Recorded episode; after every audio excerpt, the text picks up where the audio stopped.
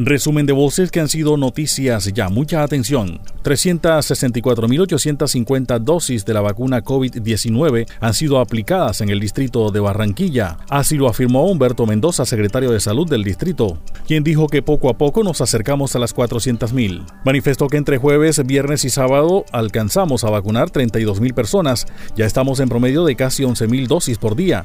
Tenemos una capacidad de 16.000 dosis diarias. En cuanto a segundas dosis, informó que ya se han aplicado 121.440 y dijo que desde hoy sin agendamiento se vacunarán a mayores de 50 años. Mayores entre 50 y 54 años ya se han empezado a vacunar desde el fin de semana van a continuar los más de 73 puntos que tenemos en Barranquilla. A partir de hoy, 50 en adelante sin agendamiento, 49 años que aparezcan y estén previsados en la plataforma Mi Vacuna, deben agendarse en cualquier punto de la ciudad e ir a vacunarse.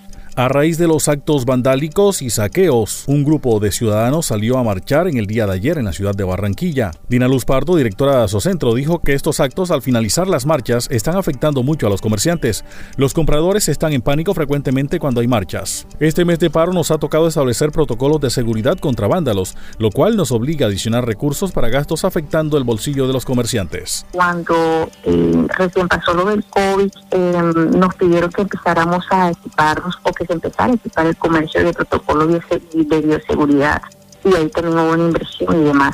Para este tema, con este mes de, paro, ha tocado con que establecer un protocolo de seguridad contra vándalos eh, y también todo ese dinero. Y más en un año eh, largo que ha sido tan difícil, el año pasado este. Por ejemplo, si tú me preguntas de mayo, abril a marzo, el mes más fatal ha sido mayo indudablemente. Em, entonces es como que cada día em, tomar plata para otras cosas que no son el día a día de un empresario que quiere aportarle a la ciudad tanto en impuestos como en generación de empleo. Eso es bastante focoso, pero realmente preocupante. Hoy, 31 de mayo, es el último día para aprovechar el 5% de descuento en impuesto predial en Barranquilla. Fidel Castaño, gerente de gestión de ingresos del distrito, dijo que el pago se puede hacer en las entidades bancarias y de manera virtual, bajando la factura por la página barranquilla.gov.co, igualmente en cajas del Grupo Éxito y Pomona. Hasta anoche había un recaudo de 290.669 millones de pesos, que representa un 30% más de lo recaudado a la fecha del año pasado.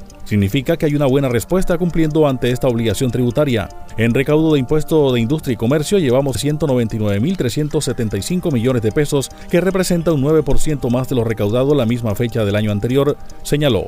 A partir de el día de mañana, eh, en el mes de junio, hay, es un mes, un mes neutro, un mes en donde no se otorgan descuentos, pero tampoco se cobran intereses moratorios. A partir ya del mes de julio, segundo semestre de este año, eh, se empezará a cobrar el interés de mora que corresponde a la tasa que tenga fijada el gobierno nacional en ese momento y que es eh, modificada cada mes. Entonces, digamos, hasta este momento hay eh, el, proceso con ese descuentos, después vendrá un mes neutro sin descuentos y después sí ya se cobrarán intereses como lo ordena el estatuto tributario de la ciudad.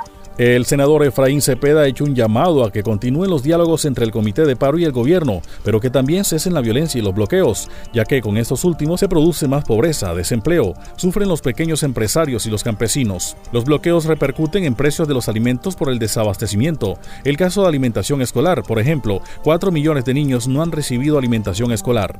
El Comité de Paro debe condenar la violencia venga de donde venga, que acceda a no permitir los bloqueos. El tema de la desmilitarización se puede dar en la medida en que no sea necesaria por los bloqueos. Como no condenar que en el puerto de Buenaventura persisten bloqueos y las navieras más importantes del mundo les ha tocado desviar sus buques. Eso produce desempleo, eso produce pobreza. Si estamos combatiendo el desempleo, tratando de reducir la tasa de desempleo por vía de crecimiento económico y con ello mitigar la pobreza, pues por supuesto los resultados son exactamente inversos de lo que se están logrando. No olvidemos que en Colombia tenemos ya 21 millones de pobres, el 42% de la población colombiana. Adicional a ello, a la repercusión en la pobreza, por supuesto eh, eh, también tenemos la propagación del COVID, ya se ha dicho el ministro de Salud que en Bogotá mm, está esperando durante todo el mes de junio este pico,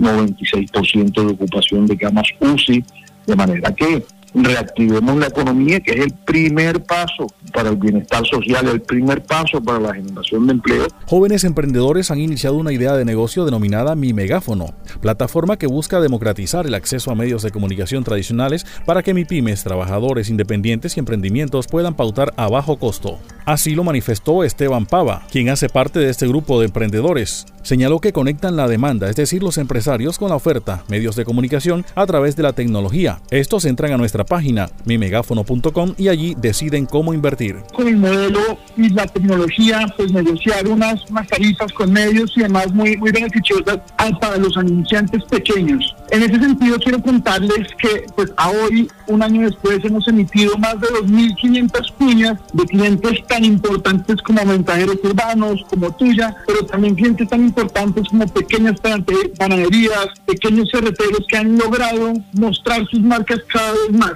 Otro punto importante es que estamos llevando un megáfono a toda Latinoamérica para darle voz a miles y miles y miles de empresarios. Ya estamos en Panamá, estamos operando en Panamá y posteriormente vienen también más países. Esto, es muy importante, pues, digamos, de cara a la recuperación de la TAM, que ha sido una de las zonas más afectadas pues, por la pandemia que estamos viviendo hace más de un año y medio. Pasó el resumen de voces que han sido noticias, ya les habló Elvis Payares Matute.